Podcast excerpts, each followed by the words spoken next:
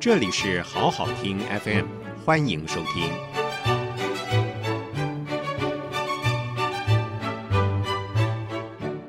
像是这样，这也是事实，但是历史的解释上其实不太一样。等一下我们也一起分享。好，那刚刚讲为什么庶民的生活会有这么高的一个丰富程度，是因为有钱嘛？好，那么第二点呢，上至帝王，下至百姓哦，生活是很多元、很丰富的。有钱当然就有心情去进行很多的娱乐活动，像这个皇帝来讲，以宋神宗来说，有一次他丰收，那年国家丰收，他就下令浙江的所有的官员都要上贡浙江最出名的灯笼，他要挂在城内，元宵节要庆祝。后来谁阻止他呢？苏轼，我们家坡哥跟他讲，不要太浪费钱。因为刚刚才有钱，不要太浪费。所以看宋神宗也是蛮懂得享受的，他 GDP 最高嘛，他很享受。那百姓的话，当然小老百姓的小资小味是很精彩的。那百姓自由度很高，没有什么生活限制，没有什么时间限制，言论也很自由。宋朝就已经有报纸了，有朝廷发发表的朝报，然后也有小报。那朝报就是国家大事嘛。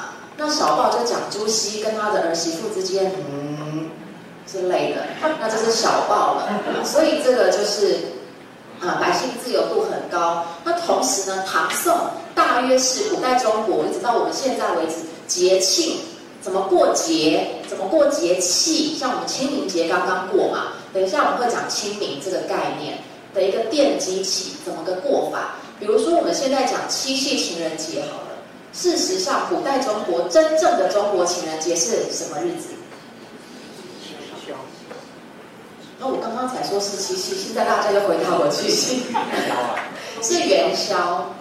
真正的中国的元宵节才是情人节。欧阳修都说了嘛，“月上柳梢头，人约黄昏后”，对不对？其实元宵节才是所有的男男女女都可以出外，然后自由自在的赏灯。可以自由自在、无拘无束的约会见面的时候，所以它其实是一个比较典型的节庆的奠基，是在宋朝，非常多的节气跟节日是在唐宋累积起来的。好，那我们先有这样的概念，我往下讲，大家比较能够进入这个时空去了解。我们等一下看的《清明上河图》也好，壁画也好，出土文物也好，这些百姓们都在玩些什么事情？那首先呢？这个是唐代长安的平面图，我们可以看到第一个印象应该就是方方正正、规规矩矩吧，对不对？这个井字的概念是非常方正、非常规矩的。市场这边是东市，这边是西市，其他的地方就是住的地方了。它是很规矩的，不能够轻易打破，不能够轻易的去违背建筑的原则。可是这样的一件事情呢，到了宋代。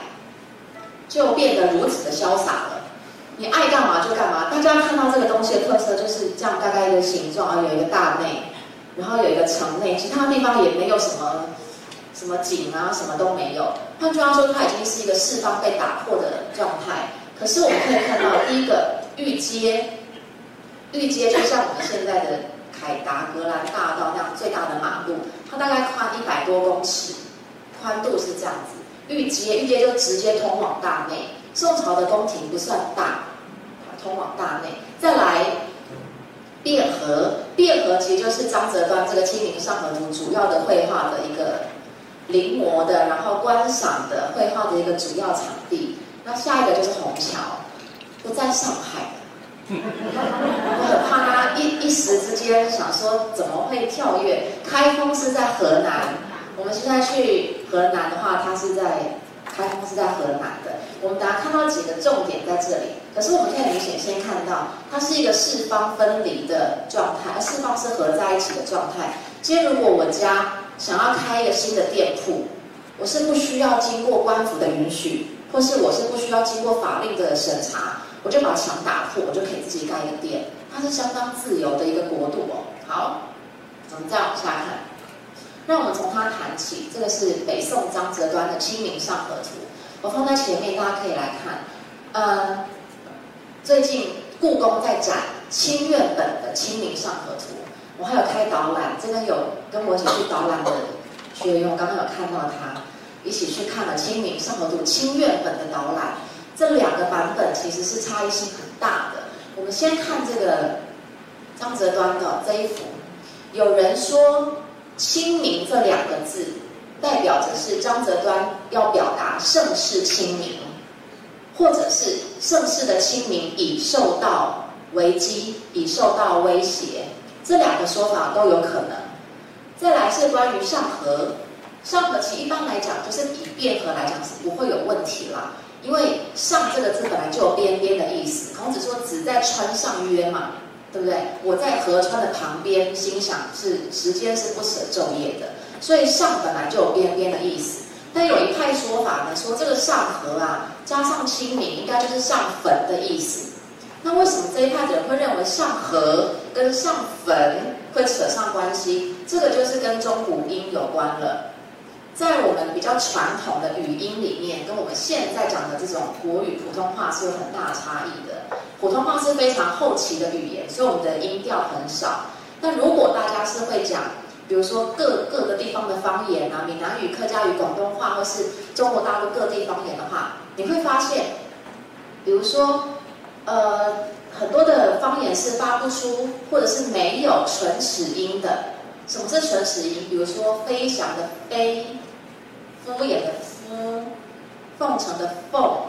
我我们班现在这边啊，讲讲习惯我们班的。有有没有那个中文系或国文系的学生？现在内心已经回想起那个悲惨的生命学的过往了。我勾起你们悲伤的过去。古无清唇音。就在古代是没有这样子的语音，不是发不出来，而是还没有发明这样子的语音。所以有一些人，你他是讲惯方言的，你要他讲头发，他就会讲头发；法律，他就会讲法律，或是法律都有可能，因为他的语音里面很自然没有这个发音，所以才会把上颌跟上坟被联想在一起。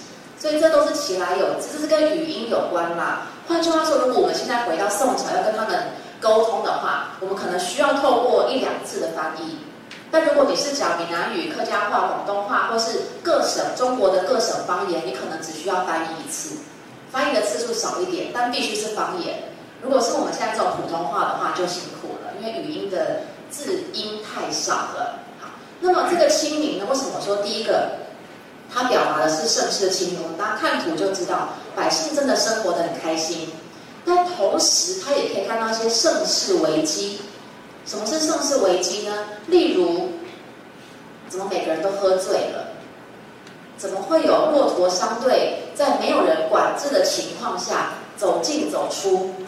怎么会有士兵喝醉了酒，就直接瘫在军营的门口？这个是不是张择端想要告诉宋徽宗？嘿，你要注意一下国家的形势，恐怕是你不能够在每天在那边写写书法、画画画就可以解决的了。但是可能他没有达成这个任务，因为没多久就亡国了。好，那这个是《清明上河》，大家可以到等一下可以到前面来看。如果我们从一幅画来讲的话，当然我们看画是从最左边看起嘛，最左边是最富饶的、最富庶的。越往后面呢，越荒凉，越烦，越凄凉。可是这个才是一幅画的起源，所以也有人讲说，会不会张择端表达的就是你的镜头其实就是荒凉了？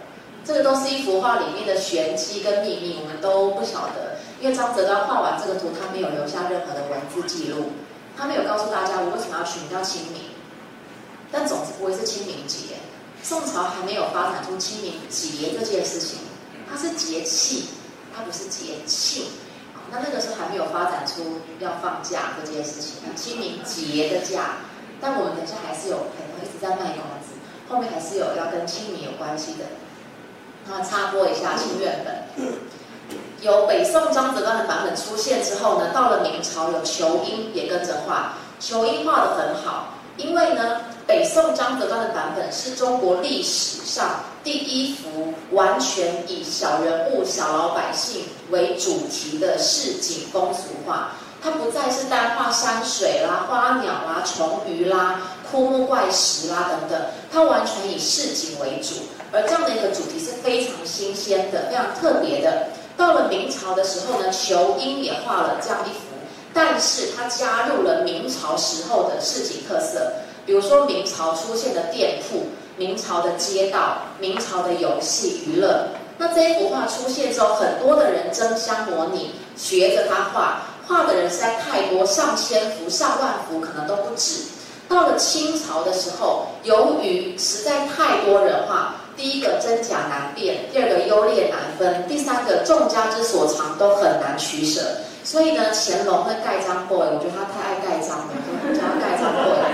那盖章 boy 就找了五个宫廷画家，你们就集各家大成吧，就把他们所有的成就、优点集合在一起。就成就了我们现在大家如果去故宫可以看到的比较彩色，然后比较更有市井气息，然后又加入了明清的色彩的清苑本《清明上河图》，这个是几个不同的版本。那我今天带来的呢是张择端的版本。